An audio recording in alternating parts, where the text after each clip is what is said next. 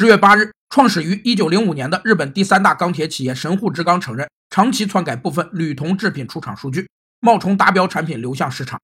十月十三日，丑闻继续扩大，其钢铁制品以及在汽车机械中广泛使用的铁粉也被爆出存在数据篡改。篡改数据依次充好是典型的企业舞弊行为。那一家百年企业为啥要舞弊呢？美国注册舞弊审计师协会的创始人艾伯伦·奇特认为，企业舞弊有三个条件：首先，压力是舞弊者的行为动机之一，其压力主要来自经济收益和控制权所带来的剩余收益两方面；其次，企业的股东和董事会不能完全观测到经营者的行为，这种信息的不对称性为舞弊创造了机会；第三，侥幸与自我说服是诱发舞弊的客观心理基础，管理层集体的利益驱动了理性的自我说服，这是发生舞弊的一个心理前提。神户制钢此前一直保持着良好的信誉，这起篡改数据事件将使其未来命运蒙上一层阴影。